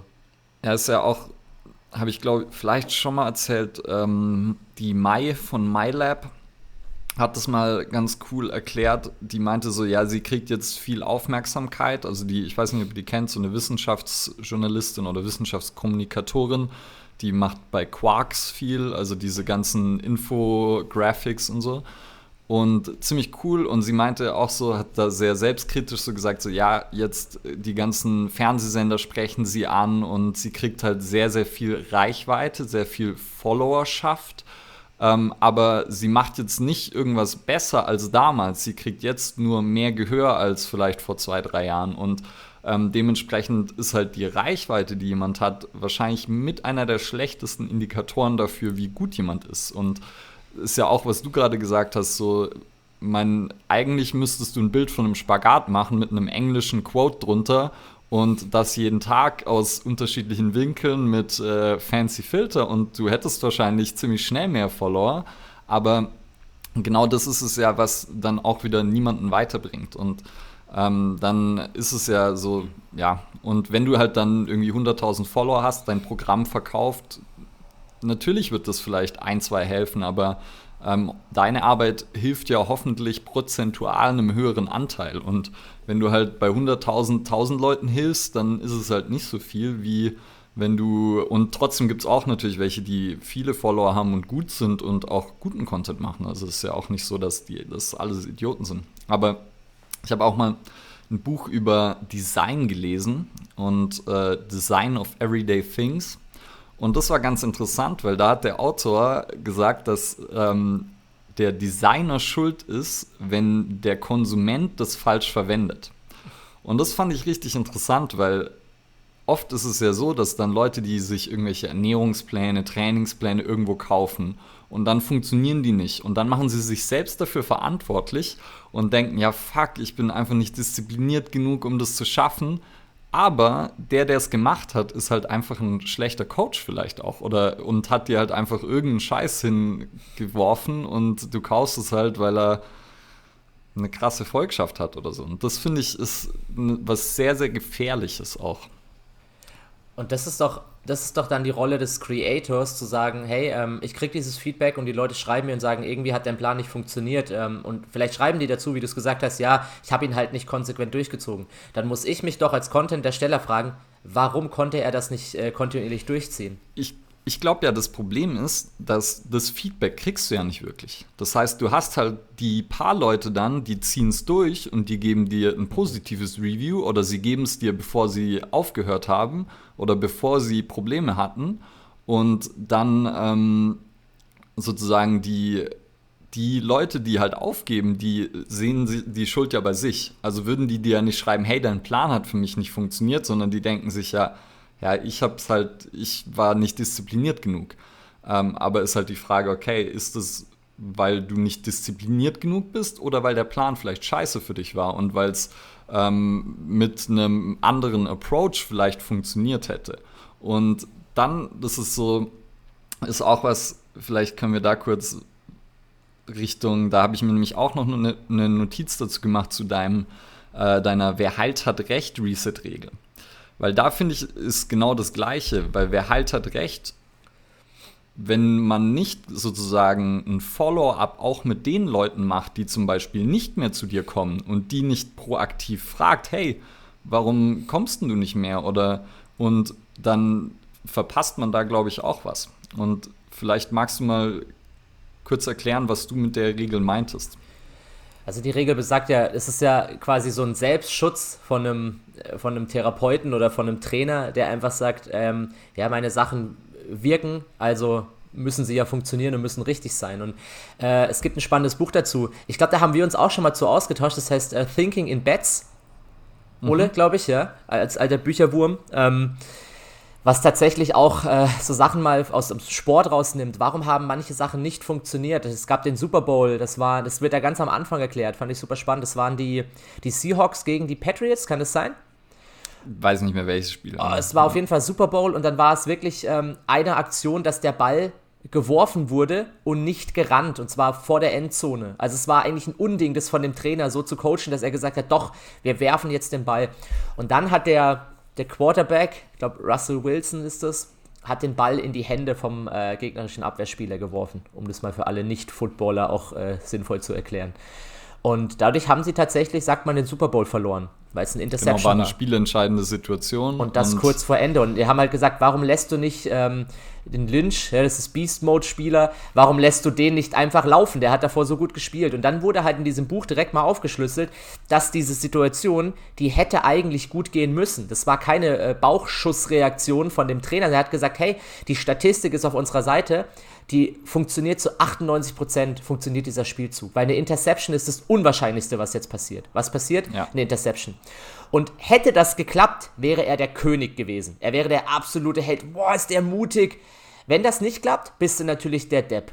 Und das ist auch so ein bisschen beim, beim Thema Trainer und Therapeuten. Wenn das klappt, bist du der König. Wenn es nicht klappt, dann bist du nicht unbedingt der Depp, weil dann wird gesagt, ja gut, äh, der, der Kunde hat es halt nicht so gemacht, wie ich gesagt habe. Und dieses, wer heilt, hat recht, ist deswegen meiner Meinung nach Blödsinn, weil es tatsächlich, wie du sagst, nicht alle Eventualitäten mit reinbezieht. Und das finde ich auch dann ganz spannend, wenn man zum Beispiel sich Studien anschaut, die sagen, bei 80% der Leute hat diese Trainingsform zu den positiven Ergebnissen geführt, die ich haben wollte. Aber warum redet keiner über die 20%, bei denen es nicht funktioniert hat? Weil wenn der mein Kunde ist, von mit den 20, mit dem ich diese Trainingsmethode trainiere, weil 80% klingt ja erstmal gut, aber ein Fünftel hat keine Trainingserfolge durch diese Therapie gehabt. Das wäre für meine Kunden, was ist, wenn ich von 100 Leuten genau diese 20 Leute bekomme und die sind bei mir im Training und alle 20 davon machen genau das gleiche wie die anderen, aber haben keine Erfolge dann ist für mich die Studie nicht unbedingt äh, mit einem guten Ergebnis behaftet, weil was ist mit den 20 Leuten, ja? Was ist da schiefgelaufen? Und ich glaube, sowas wird gern vergessen. Wir sehen gerne die Erfolge, aber wir sehen nicht gerne die Misserfolge. Und wenn wir dann die Misserfolge nicht auf uns selber als Trainer, auf uns nehmen, ja, wie auch beim Thema Online-Trainingsprogramme, sondern auf den Kunden abwälzen oder der Kunde auf sich selber abwälzt, puh, dann äh, wird es schwierig. Und äh, ich nenne ein Beispiel. Ich habe ich betreue sehr viele Leute, gerade mit Schulterverletzungen. Und immer wieder kommen da Leute auch und sagen, jetzt habe ich seit sechs Wochen, mache ich den Trainingsplan und ich merke keine deutliche Verbesserung. Was mache ich falsch? Und da bin ich so selbstkritisch und sage, nee, nee, nee, was, was habe ich falsch gemacht? Wo war der Fehler? Was, was, haben, wir, was haben wir missachtet? Ähm, und ganz oft biete ich dann an, dass wir mal äh, einen Zoom-Call machen. Und den, den, berechne ich auch nicht, weil es ist meine Schuld. Und das, das, das klingt jetzt so, ja, das sagt er jetzt im Podcast. Das mache ich wirklich, weil ich sage, nein, Vielleicht hast du was falsch gemacht, aber vielleicht habe ich auch was falsch gemacht. Lass uns mal eine Viertelstunde einfach reden und einfach überlegen, wo haben wir, wo sind wir falsch abgebogen? Und manchmal, man findet meistens dann ein paar Fehler. Ja? Und wenn es meine Fehler sind, dann sage ich die ganz ehrlich und sage, alles klar, lass uns bitte folgendes probieren und verändern jetzt was. So ist es halt. Ja, das ist ja auch, das Buch finde ich da super, weil es ist ja einfach so, dass wenn wir Entscheidungen treffen, dann sind wir fast nie zu 100% sicher und wenn wir uns zu 70% sicher sind, ist es halt eine gute Entscheidung, aber das heißt, die 30% werden trotzdem auch mal eintreten. Und genauso wie eben äh, bei dem, bei dem Football-Beispiel. Jeder hat erwartet, dass sie Lynch den Ball geben und der rennt und deshalb ist es ja auch eigentlich dann eine super Entscheidung, den zu werfen. Aber danach wird der Trainer hinterfragt, wird, ich weiß nicht, ob er seinen Job verloren hat. Weiß ich nicht. Na, aber auf jeden Fall, es gab eine sehr hohe Medienaufmerksamkeit natürlich beim, beim, ähm, bei einem Footballspiel und ja, und das ist ja was, was, also Thinking Bats, die Annie Duke, die es geschrieben hat, kommt aus dem Poker. Und im Poker macht man das eben immer so, dass man Entscheidungen basierend auf Wahrscheinlichkeiten trifft, aber sie halt sehr oft auch dann nicht eintreten, weil wenn man halt dann 100 Dollar auf eine 60-40 Entscheidung setzt, dann heißt es nicht, dass man 60 Dollar bekommt, sondern heißt halt, in 60% der Fällen bekommt man alles, in 40% der Fällen nichts.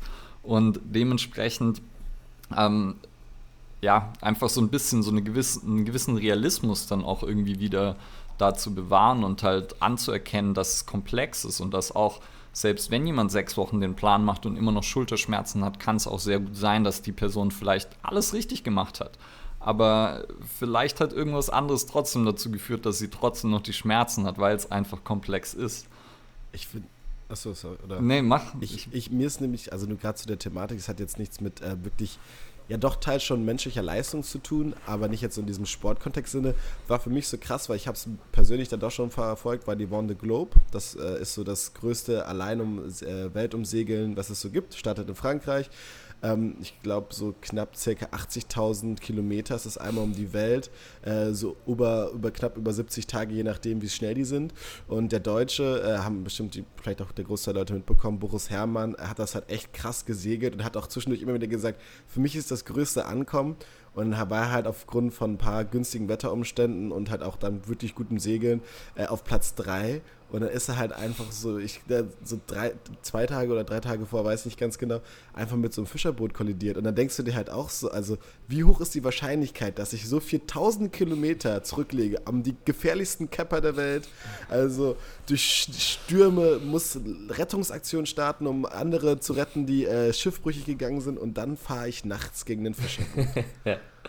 Und das ist halt so das beste Beispiel für diese Wahrscheinlichkeit, egal wie klein sie ist, es kann immer noch eintreten. Und es gibt da ja auch schön, wo wir auch mal gesagt haben, wollen wir einen, äh, eine Folge zu machen, Heuristik, ein Bias, dass man halt einen Bias hat, dass so schlechte Sachen, die passi passieren mir eh nicht. Also ich werde diese schlimme Verletzung nicht haben, äh, diese Erkrankung. Aber ich glaube, das ist so ein bisschen das, was du auch gerade vorhin gesagt hast, ähm, Benny, ist, dass man sollte schon in gewissen Zügen dann diesen Realismus bewahren. Natürlich immer mit einer guten Chip der Optimismus und dann halt diesen Optimismus vielleicht nutzen, um die Sachen umzusetzen, die das Risiko möglichst senken, aber es gilt immer diesen Realist dann wieder rauskommen zu lassen, zu sagen, okay, scheiße, da ist noch eine kleine Prozentchance und gerade für Coaches super wichtig. Vielleicht noch zwei Sachen dazu, Cedric, und zwar erstens, ähm, bevor ich es vergesse beim Thema, wer heilt, hat recht, da steckt ja auch das Wort Heilung drin und das, das haben wir da gar nicht angesprochen, weil wenn, wenn ich als Trainer sage, ja, wer heilt, hat recht, dann suggeriert es ja, dass ich heile.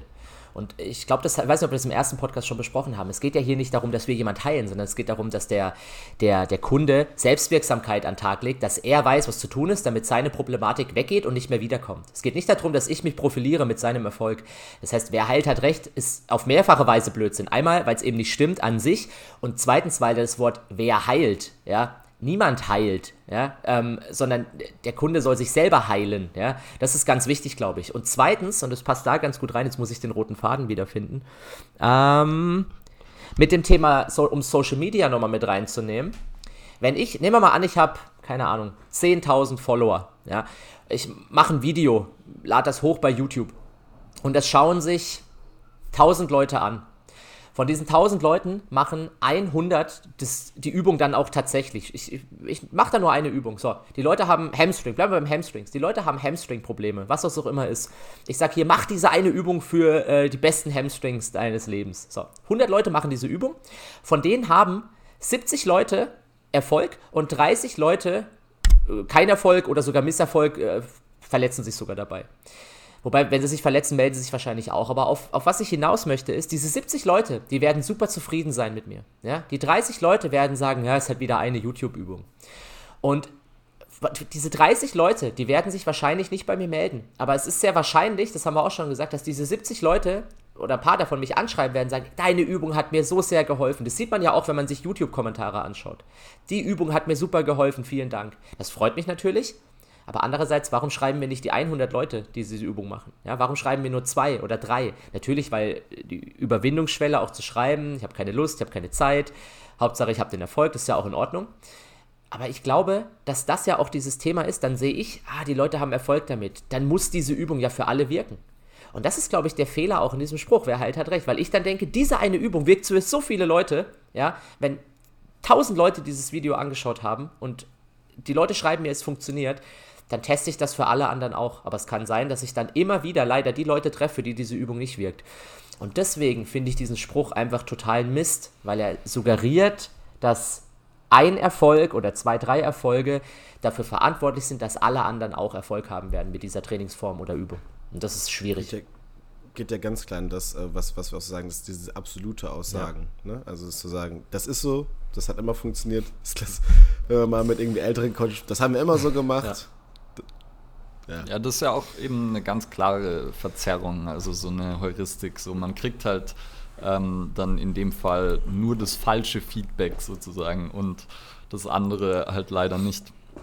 Und gerade wenn wir beim Thema Statistik sind auch, dann gibt es halt immer eine Regression zur Mitte. Ja, und das ist ja, das kannst du ja überall beim Wetter, ähm, keine Ahnung, wenn du sagst, ah, morgen wird es wahrscheinlich wieder, was haben wir vorher besprochen mit dem Wetter? Ja, jetzt war es die ganze ja. Zeit zu kalt, jetzt wird es auf einmal wieder warm. Da denken wir, ah ja, verrückt. Verrückt, ja. Aber insgesamt war dann halt doch eine durchschnittliche Wintertemperatur. Und das ist eben die Regression zur Mitte. Also ich glaube, dass also, das recht normal ist das beim Wetter finde ich es auch, auch so geil, das noch kurz zu Thema Heuristiken, wie wir halt so Entscheidungen treffen. Also du, du sagst halt so, hm, wie könnte es die nächsten Tage werden und nimmst dann halt so die letzten zwei, drei Tage als Anhaltspunkt, anstatt einfach zu sagen, ich gucke mir den Wetterbericht des letzten Jahres so ungefähr an, um zu sagen, dann kann ich ungefähr abschätzen, wie es wird und es ist halt, ja, immer eine ganz witzige Sache. Wir müssen jetzt mal die Heuristiken-Folge machen, Cedric. Ja, machen wir. da bin ich dann aber raus, da bin ich raus.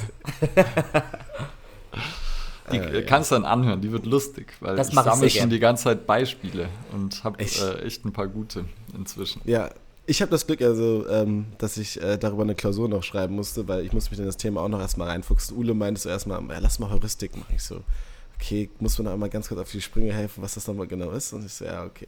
Ist jetzt auch schon wieder eine Dreivierteljahr her. Vielleicht, grob. Machen wir aber ich noch, hab, weil wir haben es ja. ja schon mal versprochen. Ich habe noch eine. Ah, ist das eine kurze Frage? Ja. Oder ähm, bist du zeitlich irgendwie knapp eingespannt nein, danach? Nein, nein. nein okay. Ähm, weil mich das persönlich auch nochmal ähm, interessiert. Wir haben da jetzt gar nicht nochmal drüber gesprochen, aber du hast gesagt, okay, du ähm, coachst ja auch viel, also online. Ernährung hast du jetzt nicht so mit reingenommen. Wie ist das jetzt für dich? Und ich kenne es ja manchmal auch noch als Selbstständiger mit dem Thema Essen. Ähm, also hast du da so, eine, so, so, so, ein Guide für dich? Also jetzt erstmal so klassisch vegetarisch, vegan, irgendetwas da.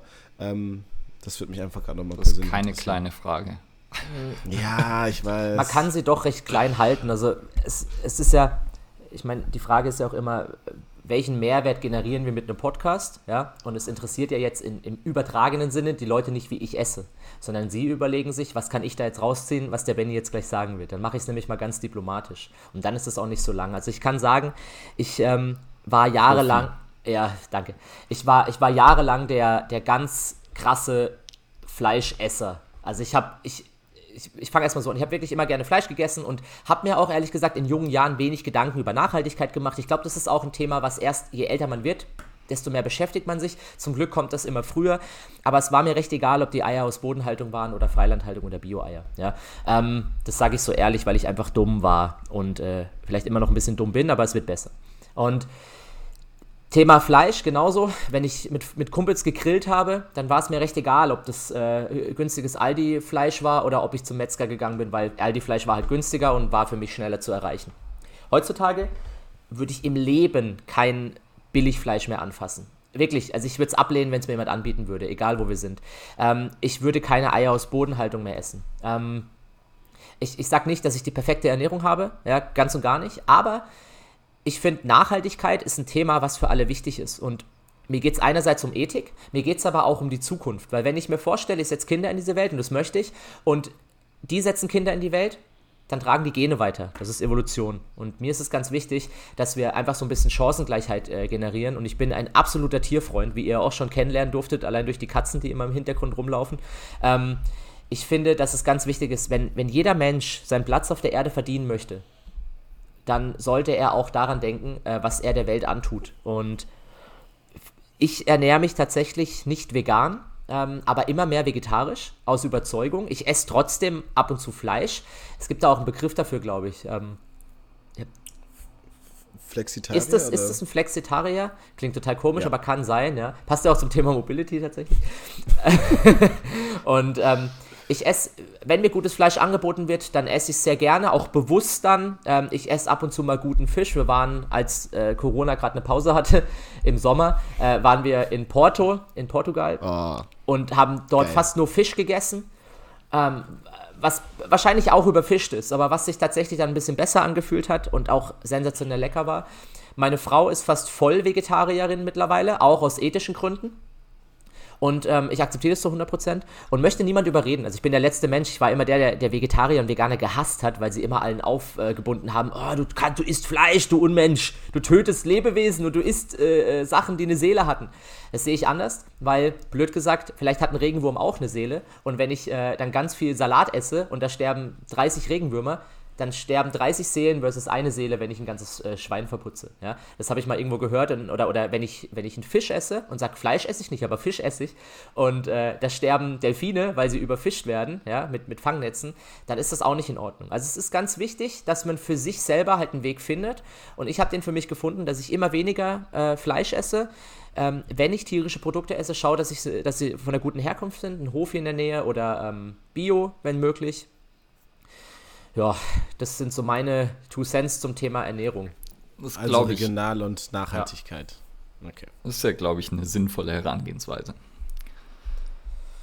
Das hoffe ich. Also für mich selber ist das wichtig. Ich möchte keinen überzeugen. Ähm, deswegen rede ich selber, habe ich ja, ja, auch gesagt. Ich rede nie über Ernährung. Wenn ich gefragt werde, erzähle ich das, was ich mache. Und ich fühle mich super wohl damit. Und ähm, geht nicht darum, dass mich jemand kopiert, sondern einfach, dass er für sich seine eigene Ernährungsweise findet. Ich meine, da könnte man ja auch wieder ein Fass aufmachen. Wir machen es jetzt nicht, aber ähm, und das ist ja auch egal, was du sagst und wie vorsichtig du dich ausdrückst, du wirst jemanden finden, der sich daran aufregt und der sozusagen das, was du jetzt gesagt hast, nicht als okay empfindet. Aber das ist uns in dem Moment jetzt mal wurscht, ähm, würde ich sagen. Und ich Du hast eine Frage, Cedric? Dann schieß Ja, ich habe nee, keine, nee, keine, keine Frage, nee, weil das mit dem Aufregen finde ich richtig gut. Ich muss an die Story jetzt schon zweimal denken. Einmal noch ein bisschen früher ähm, und jetzt gerade nochmal, als äh, Benny es gesagt hat, mit der Seele haben. Und zwar genau Aufreger wegen Medien, ähm, wo es darum nur ging, dass äh, gestern habe ich dazu bei irgendeiner Doku was gesehen, dass der, ähm, was war es nochmal? Der unter Corona, sorry, dass die Zoos ja finanzielle Schwierigkeiten hatten und dann über Notschlachtung nachgedacht haben, was ja eigentlich was natür komplett Natürliches ist. Aber dass der Aufschrei damals in Dänemark sehr groß war, als sie halt aufgrund von Platzgründen halt eine junge Giraffe erschossen haben und an die Löwen verfüttert haben. Und ähm, da finde ich halt auch noch immer diese Perspektive, die Benny auch gerade damit geteilt hat, okay, ähm, wie betrachtet man manche Sachen jetzt zum Beispiel A von natürlichen Herangehensweise, wenn jetzt zum Beispiel Tiere Tiere essen oder wie moralisch wir manchmal auch verschoben sind. Also sprich, ähm, wir haben manchmal Leute, die sagen, okay, ähm, Fleisch ist Fleisch. Und dann haben wir halt manchmal Leute, wie du auch gesagt hast, die irgendwie dann zum Beispiel sagen, nee, das ist für mich überhaupt gar nicht okay, ähm, dass man jetzt zum Beispiel sagen kann, ähm, ich kann Fleisch essen oder ich esse es auch aus der Bodenhaltung. Ähm, und da fand ich es einfach nur, sorry, finde ich es einfach nur krass, dass die äh, sich darüber aufgeregt haben, dass halt diese Giraffe an Löwen verfüttert würde, weil es halt eigentlich ein natürlicher Prozess ist, nur halt von Menschen gesteuert. Und sie meinten halt, in Deutschland wäre das ein richtiger Aufschrei und in Dänemark machen die es sozusagen als Ex Exkursion für kleine Kinder im Zoo. Ein also, Sorry, willst du? Ich wollte gerade sagen, das geht in Richtung Fass aufmachen, natürlich, wenn wir jetzt noch über Zoos und Co. sprechen. Weil ich, ich möchte das hier noch kurz. Die, äh, kurz abschließen tatsächlich, weil dann habe ich auch die Brücke geschlagen zu dem, was ich vorher gesagt habe. Ich selber habe mich ja für diese Lebensweise entschieden, ja, und mache das nur für mich und bekehre auch keinen damit. Meine Katzen zum Beispiel, ja, wenn die draußen sind, die holen sich jeden Tag eine Maus.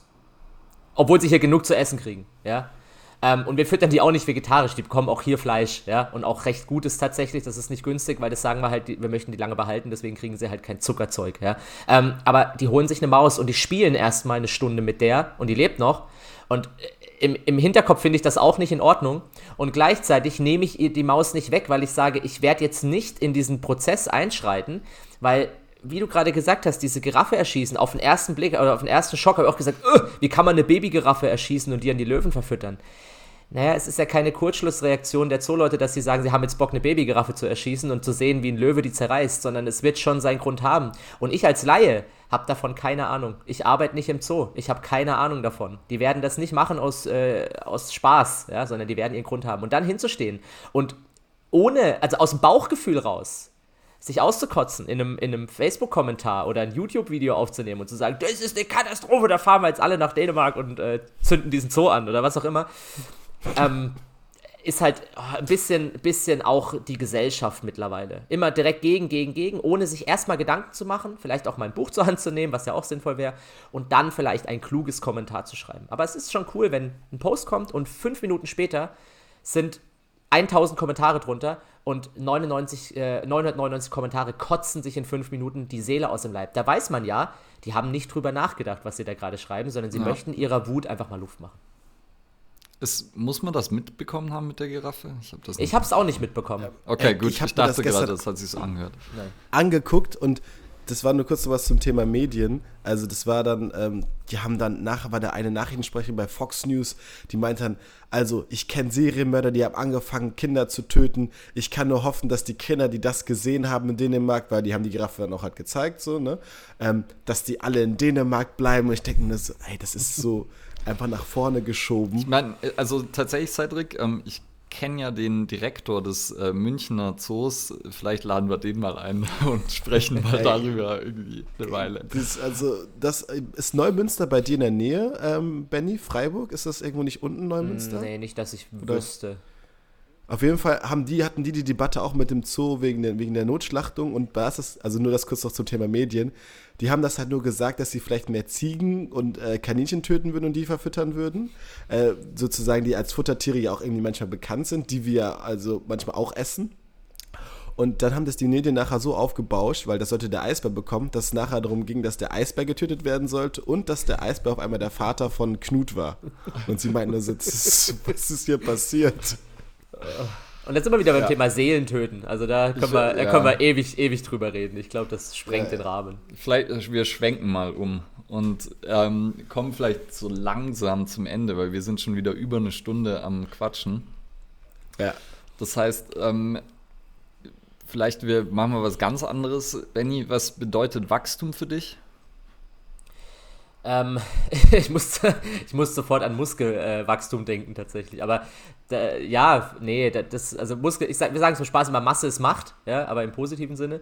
Ähm, Wachstum bedeutet für mich, also ich bin jemand, und das ist, klingt ein bisschen abgetroschen, aber ich möchte lebenslang lernen, weil äh, gerade in meinem Bereich ist es wichtig, die Studienlage verändert sich ständig. Ähm, es, ist, es wird sehr viel geforscht, zum Glück immer mehr. Wir haben immer bessere Methoden, ja. Seit, es zum Beispiel den Functional MRI gibt, also quasi Gehirnscans und so weiter, äh, passiert einfach extrem viel, auch was äh, Neurologieforschung angeht. Und ich finde das alles sehr spannend und versuche das immer in einfache kleine Happen runterzubrechen und vielleicht auch manchmal in so einem recht platten Modus den Leuten zu erklären. Ich glaube, das ist eine Sache, weil es ist immer sehr einfach von Verkürzung zum Beispiel zu sprechen, wenn jemand sagt, meine Oberschenkel sind verkürzt.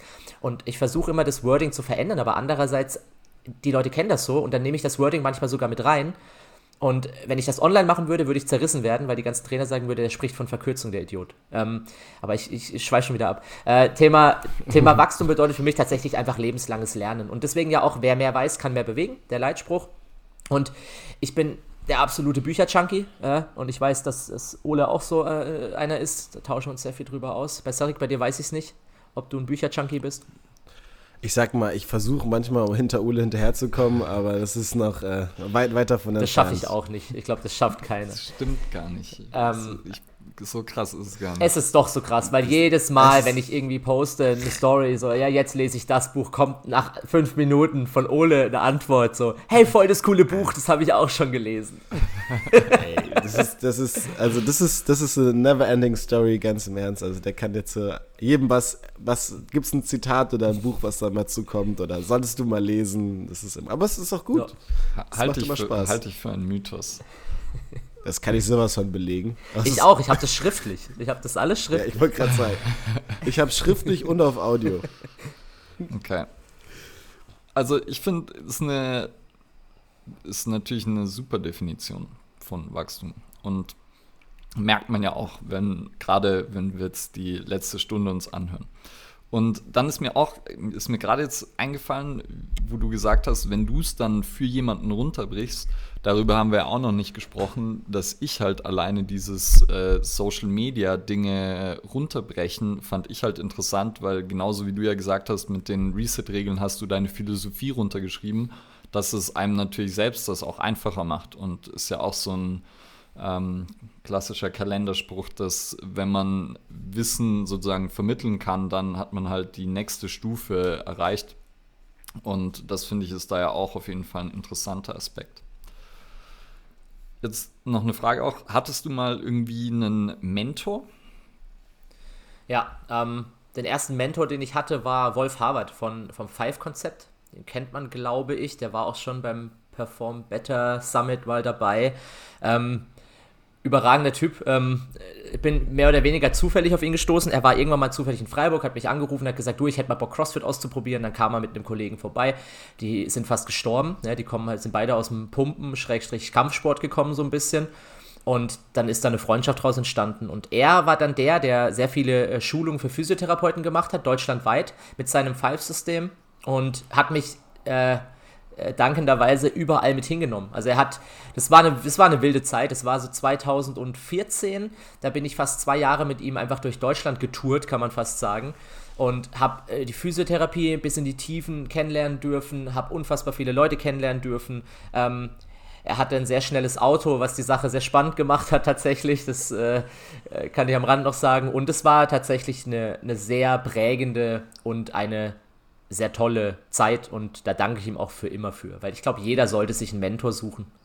Das ist, glaube ich, eine ganz wichtige Sache, weil man lernt nichts schneller, als wenn es jemand dir erklärt, der eigentlich schon, man sagt ja, der schon da ist, wo du hin möchtest. Und äh, mittlerweile würde ich mich tatsächlich gar nicht äh, unter ihn stellen, sondern er hat, immer, er hat wahnsinnig viel Ahnung, keine Frage. Aber die letzten Jahre habe ich so viel Wissen eingesaugt und angewendet, dass ich wirklich sage, ähm, ich muss mich mal wieder mit ihm unterhalten, tatsächlich. ist eine Weile her. Ja, und dann entwickelt man sich ja vielleicht auch in verschiedene Richtungen oder so und hat halt. Ja, dann äh, Grüße an Wolf auf jeden Fall. Sieht richtig aus. Ich ihn letztens in München auch getroffen, da war er mal da. Ähm, okay.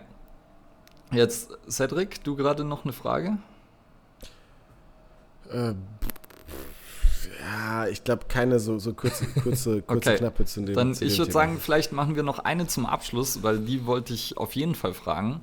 Und ähm, zwar, du hast mal mit Brazilian Jiu-Jitsu angefangen. Und äh, glaube ich, einerseits fand ich interessant, du hast dir selbst sozusagen einen Personal Trainer genommen. Andererseits, ähm, was war da dein Beweggrund und was hast du daraus gelernt? Und machst du das noch wieder weiter, wenn man es wieder darf? Also erst zum Thema, ähm, warum ich es gemacht habe. Es ist, für mich war äh, Brazilian Jiu-Jitsu oder beziehungsweise wir haben Grappling gemacht, quasi ohne, ohne äh, also Nogi sagt man, ohne Anzug, ähm, in den fast schon Straßenklamotten, beziehungsweise wir hatten natürlich auch Sporthose an und so weiter. Wirklich Grappling, also Bodenkampf. Erstens hat mich daran interessiert, dass es äh, die Idee ist bei Grappling, man möchte den Gegner durch Aufgeben dazu, also quasi durch, durch gewisse Hebel versuchen dazu zwingen, dass er aufgibt. Man darf nicht schlagen, man darf nicht treten, sondern man darf nur Hebel anwenden. Und letztendlich ist ja Mobility Training nichts anderes. Wir setzen irgendwelche Hebel an, an den Gelenken, über den Körper und versuchen dadurch irgendwelche Gelenke, Strukturen in gewisse Positionen zu bringen und die dadurch äh, kräftiger zu machen und die Kontrolle zu verbessern. Und das war letztendlich man kann sagen, Partner-Mobility-Training bis zur Aufgabe, kann man fast sagen. Und das war meine Intention dahinter. Das habe ich meinem Personal Trainer, der Matteo, der ist äh, Black Belt im Brazilian Jiu-Jitsu. Ähm, und der hat mich da auch wirklich an die Hand genommen, wirklich gesagt, hey, wir machen das zusammen und ich bringe dir das bei, äh, was du haben möchtest. Und wir waren wirklich sehr spezifisch auf, dieses, auf diese Winkel der, der Gelenke sind wir eingegangen. Wie kann man ein Knie dazu bringen, dass äh, die Kreuzbänder reißen? Wie kann man ähm, einen Ellenbogen so überstrecken, dass die Sehnen Schaden nehmen? Wie kann man eine Schulter in eine Innenrotation bringen, dass die, die Schulter nach vorne rausspringt? Also solche Geschichten, äh, natürlich haben wir das nie gemacht, aber bis an den Punkt ran, wo man dann eben raustappt und das war für mich ein sehr prägendes Ereignis die letzten Monate vor Corona. Ich habe sehr viel über meinen eigenen Körper gelernt, habe aber auch sehr viel über Anatomie gelernt, weil jedes Gelenk ist tatsächlich auch von Mensch zu Mensch anders. Ich habe dann auch in der Gruppe gekämpft und man merkt halt, dass jeder anders ist. Jedes Gelenk ist anders. Manche sind beweglicher, manche tappen früher, manche tappen gar nicht. Du kannst einen Arm einmal um die eigene Achse drehen, da passiert gar nichts. Ähm, und das war sehr prägend. Ähm, jetzt kam Corona, deswegen hat sich das Thema erledigt. Ähm, deswegen konnte ich auch kein Personal Training mehr nehmen. Und ob ich es wieder anfangen werde, ist davon abhängig, wie sich die letzten oder die nächsten Monate entwickeln. Weil sobald wir wieder alles dürfen oder Lockerung kommen, werde ich natürlich mein ganzes Augenmerk wieder auf die Box legen. Und da werde ich wahrscheinlich sehr wenig Zeit haben, noch parallel dazu Kampfsport zu betreiben. Aber war eine sehr, sehr interessante Erfahrung. Ja, kann ich mir vorstellen, dass eben gerade so in Bezug auf Mobility eine, eine, nochmal eine komplett andere Sichtweise natürlich auf Gelenke und Co. gibt. Und ja, also weil finde ich auch eine sehr interessante Sportart, weil halt sehr technisch, taktisch und also ich mag MMA auch ähm, und weil da eben technisch, taktisch und sehr athletisch noch dazu. Und Cedric ähm, hat ja hm. auch diverse Kampfsportarten schon so ein bisschen gemacht und macht oder hat vor Corona auch dann wieder angefangen, so ein bisschen. Und mich hat so ein bisschen gehindert bisher bei BJJ tatsächlich, dass wenn man es eben nicht als Personal Training macht, dass wenn du halt dann, keine Ahnung, wenn ich mir mein Kreuzband reiß, wäre es halt ziemlich scheiße als Selbstständiger. Äh, ähnlich wie bei dir wahrscheinlich. Und äh, das passiert ja schon mal schnell, wenn man am Boden rumrollt und das Knie irgendwo oder der Fuß irgendwo hängen bleibt. Genau ähm, deswegen, ja. genau deswegen habe ich Personal Trainer. Deswegen habe ich das Geld in die Hand genommen und habe gesagt, ich möchte zweimal die Woche einen Personal Trainer haben, der ganz genau weiß, du darfst mich nicht verletzen, weil, ähm, hör bitte vorher auf, ich klopfe auch. Ich habe immer, es ist ja so ein Ego-Ding, man kämpft ja mit sich selber, sagt man. Wenn du, wenn du früh genug klopfst, ist alles gut. Aber wenn du meinst, ah, ich komme da noch raus, dann lässt du es halt nochmal ein, zwei Millimeter weiter und es reicht halt meistens schon, um eine Verletzung in der Endposition zu generieren. Und für mich hat es auch meine eigenen Schwächen wieder aufgezeigt und auch dieser Umgang mit dem eigenen Ego fand ich super spannend. Ich habe früher Thai-Boxen gemacht, sehr lange, und da ist es eher so, ja, da, da klatscht du halt drauf, ja. Äh, da klatscht halt mal Schienbein auf Schienbein, was sau weh tut. Ähm, aber wenn, wenn dein Hebel, dein, deine Schulter an einem Endpunkt ist und der drückt und drückt und du versuchst dagegen zu spannen, wenn du da dein Ego nicht im Zaum hast, dann ist die Schulter weg, ja. Und das hat, das war, das war gut und ich kann jedem empfehlen, ähm, nehmt euch da einen Trainer, wenn ihr da Bock drauf habt. Nehmt dieses Geld in die Hand, ein halbes Jahr vielleicht, ja, vielleicht länger und sagt wirklich, hey, ich möchte das lernen und dann in die Gruppe gehen.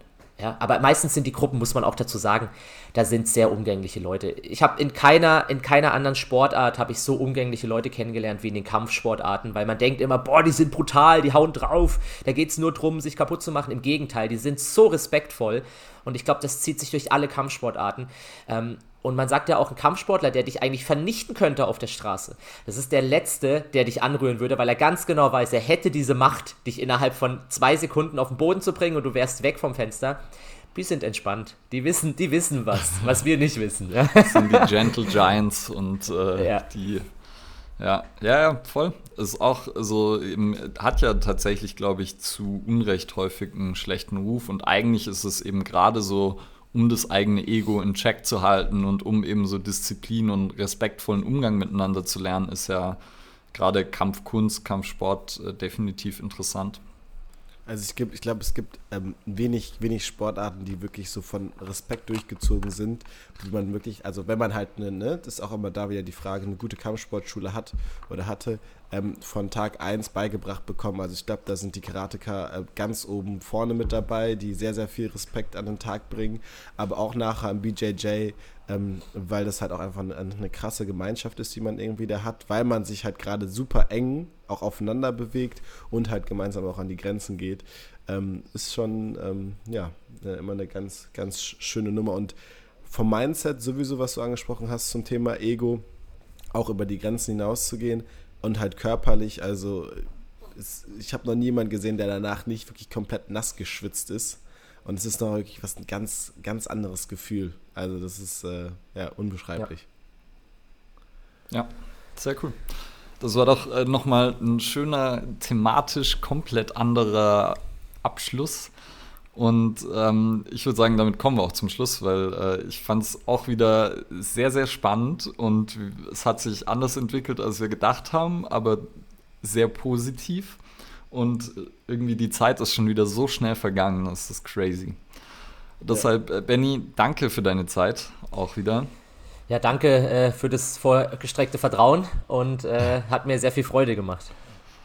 Hat sich ausgezahlt, das Vertrauen, sagen wir es mal so. Dank. Ne? Ja, und äh, dann, ich wünsche dir einen wunderschönen Tag, viel Erfolg mit den Hamstrings, oder? Die ja, sind heute? Die sind heute dran. okay. viel Erfolg mit den Hamstrings. Danke. Und äh, ich hoffe, wir hören uns bald mal irgendwie wieder und an unsere Hörer, like, share, subscribe. Ihr kennt's, ihr wisst, wie es läuft. Äh, erzählt euren Verwandten, Haustieren, Freunden von uns und äh, empfehlt die Folge vor allem weiter, vielleicht an die ist ja bestimmt interessant für Leute, die irgendwas mit Social Media machen, für Leute, die vielleicht selbstständig sind. Also auch wenn ihr jemanden habt, der themenfremd ist, gerne die Folge mal weiter verschicken. Uns würde es freuen definitiv. Und natürlich dann auch folgt dem Benny, ähm, folgt seinem Instagram-Kanal, ähm, seinen Posts. Ähm, ich habe jetzt gerade, was ist das nochmal? Muss noch mal kurz den Namen sagen, aber ich habe ihn gerade nicht auf dem Schirm. At reset-mobility. Genau. Äh, ich sage auch nochmal von meinem Teil jetzt hier Danke, auch bei der zweiten Folge. Ich fand es auch sehr spannend wieder. Diesmal nochmal ein bisschen ausgedehnt, aber ich glaube, das waren Themen, die auch nochmal wichtig sind und über die man gut sprechen kann, auch mit einer gewissen Tiefe. Deswegen da Dankeschön. Vielen Dank. Adios. Tschüss. tschüss.